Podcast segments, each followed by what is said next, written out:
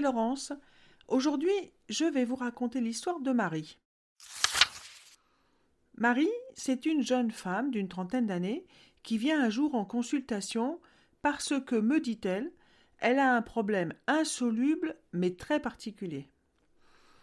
Et donc elle m'explique qu'elle est boulimique depuis plusieurs années. Elle mange toute la journée, parfois même la nuit. Par ailleurs, elle est très soucieuse de sa ligne et donc, après avoir mangé, elle se fait vomir. Elle mange donc compulsivement et après, elle se fait vomir. Elle explique que pendant longtemps, ça ne lui a pas posé de problème. Elle avait même plutôt du plaisir à manger et à vomir. Mais avec le temps, c'est devenu nécessaire pour elle de le faire de plus en plus souvent, et donc maintenant, elle est complètement omnubilée par ça, et ça pose vraiment de nombreux problèmes. Par exemple, au travail, elle a du mal à se concentrer, parce que régulièrement elle a besoin de manger, mais comme il ne s'agit pas seulement de manger, mais aussi de vomir, c'est évidemment beaucoup plus contraignant. Donc elle n'arrive pas à se concentrer au travail parce qu'elle ne pense qu'à ça. Et puis dans sa vie privée, elle s'est coupée de ses amis et de sa famille parce que pour partager un moment avec eux, c'est devenu de plus en plus difficile pour elle. Elle est donc depuis plusieurs mois très seule, elle ne sort plus, elle n'a plus qu'une chose en tête, manger et vomir. Je lui demande alors si elle a fait quelque chose pour se sortir de là. Et elle me répond qu'elle a vu bien sûr des médecins, nutritionnistes, euh, psychiatres, généralistes et autres.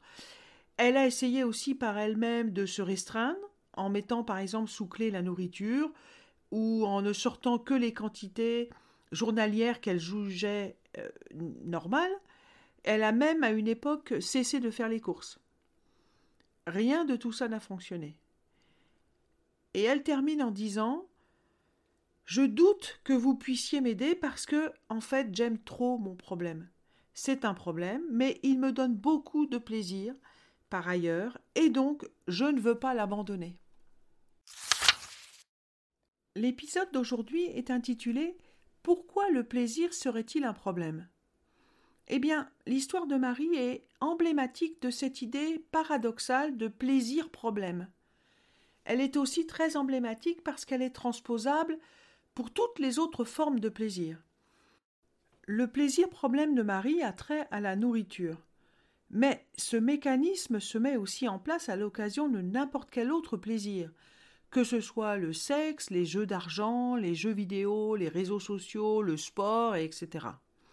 Ce mécanisme qui transforme un plaisir en problème peut apparaître chez tout le monde, et il laisse voir la face obscure du plaisir. Alors, comment apparaît cette face obscure du plaisir? Eh bien, quand je fais quelque chose qui me fait plaisir, mon cerveau sécrète de la dopamine, vous savez, cette hormone euh, dont on parle beaucoup en ce moment, qu'on appelle aussi l'hormone du plaisir. Donc il arrive que je fasse ou que je prenne quelque chose qui me donne beaucoup de satisfaction, de plaisir, qui m'apporte donc beaucoup de dopamine, mais plus je développe de la dopamine, plus mon corps en réclame. Et pour rester en homéostasie, c'est-à-dire dans cet état constant de plaisir, il me faut toujours plus de cette activité ou de cette substance pour maintenir cet équilibre hormonal qui, semble-t-il, me fait du bien. C'est de cette façon que quelque chose qui me fait plaisir peut devenir un problème, une addiction. La face obscure du plaisir apparaît donc lorsque je ne peux plus me passer de ce qui me donne tant de plaisir. Je me laisse entraîner vers cette recherche sans fin du plaisir, vers des comportements jugés négatifs de type addictif ou comportement compulsif, c'est-à-dire qu'il m'en faut toujours plus. Parce que mon corps s'habitue à ma dose quotidienne de dopamine, et pour maintenir cet état de plaisir, il me faut toujours plus de dopamine. Donc, soit j'augmente les doses, soit je le fais de plus en plus souvent ou les deux. Et c'est ce qui est arrivé à Marie. Elle ne pouvait plus s'arrêter de manger, non pas parce qu'elle avait tout le temps faim, bien sûr, mais parce qu'elle était constamment en recherche de plaisir. Je tiens à préciser quand même ici que il y a plein de personnes qui se font plaisir régulièrement, sans que ça devienne un comportement compulsif ou qu'on puisse parler d'addiction. Et que bien sûr, nous avons tous besoin de plaisir dans la vie, et que aimer faire ceci ou consommer cela ne pose pas toujours de problème, ni ne nous rend inévitablement addicts. Parce que la plupart d'entre nous sommes capables de moduler, de nous passer de ce plaisir. D'ailleurs, ce n'est pas tellement quand on ne peut plus s'en passer qu'il y a un problème, mais plutôt quand ça empiète trop sur la vie, que ça dévore la vie, que ça rend la vie difficile pour soi ou pour les autres, que ça devient un problème. C'est au moment où on ne peut plus s'en passer qu'arrive le problème. C'est à ce moment-là que la joie, le plaisir, peut devenir un problème. On est donc dans la recherche infinie de ce qui a stimulé la dopamine et qui a fait du bien. On se rend compte à ce moment-là que le plaisir n'est pas toujours notre ami. Certaines personnes finissent par vivre uniquement pour la recherche du plaisir. Toujours plus de plaisir tue le plaisir et alors apparaît l'addiction. C'est une fuite sans fin. Quand une personne est dans un comportement compulsif de la consommation de quelque chose et qu'elle ne peut plus s'en passer, alors elle bascule dans la perte de liberté de s'abstenir. Elle cherche alors, en général, à reprendre le contrôle. Et elle dit Je dois me contrôler, je dois arrêter, il faut que. En général, ça veut dire stopper quelque chose qui fait extrêmement plaisir. Or, le contrôle ne fonctionne jamais avec la volonté, il marche avec la motivation. On ne contrôle que si on est motivé et pas uniquement parce qu'on en a la volonté. Or, ce qui motive dans le cas des addictions, c'est la recherche du plaisir. Je cherche du plaisir, je ne peux plus m'en passer, mais ça me crée des problèmes, et donc je voudrais contrôler cette recherche du plaisir, mais ma volonté ne suffisant pas, il me faut une bonne motivation. Or, ce qui me motive, c'est la recherche du plaisir. Donc, il semblerait qu'il n'y ait pas de solution. Les personnes qui arrivent en consultation avec ce type de problème sont sous contrainte. Soit sous contrainte externe, c'est-à-dire que quelqu'un veut qu'elles arrêtent ce comportement compulsif. Par exemple, un homme qui me dit Ma femme veut que j'arrête de boire ou une femme qui arrive en disant Mon mari m'a donné l'ultimatum d'arrêter d'aller au casino parce que ça met notre couple et notre famille en danger. Donc la contrainte vient d'un autre. On peut être aussi sous contrainte interne. Dans ce cas-là, les personnes se disent à elles-mêmes Je dois m'arrêter de faire ceci ou cela. La contrainte vient d'elle-même, c'est pour ça qu'on parle de contrainte interne. Elles se disent à elles-mêmes qu'elles doivent arrêter pour toutes sortes de raisons qui sont d'ailleurs en général de très bonnes raisons. Donc ces personnes sont sous contrainte parce que par ailleurs, elles expliquent qu'elles ont un immense plaisir à faire ce qu'elles font. C'est donc très très difficile d'abandonner ce plaisir par la seule volonté, que ce soit la mienne propre ou celle des autres et même si on a conscience des conséquences très négatives de ce comportement. Donc c'est insoluble. La seule volonté ne peut pas venir à bout de quelque chose qui fait tellement plaisir, d'un comportement même négatif, mais extrêmement motivant. Mais revenons à Marie. Une fois que Marie m'a eu expliqué en détail la situation dans laquelle elle se trouvait, je lui ai fait une proposition contre-intuitive, ce qui est d'ailleurs la marque de fabrique de la thérapie systémique de l'école de Palo Alto.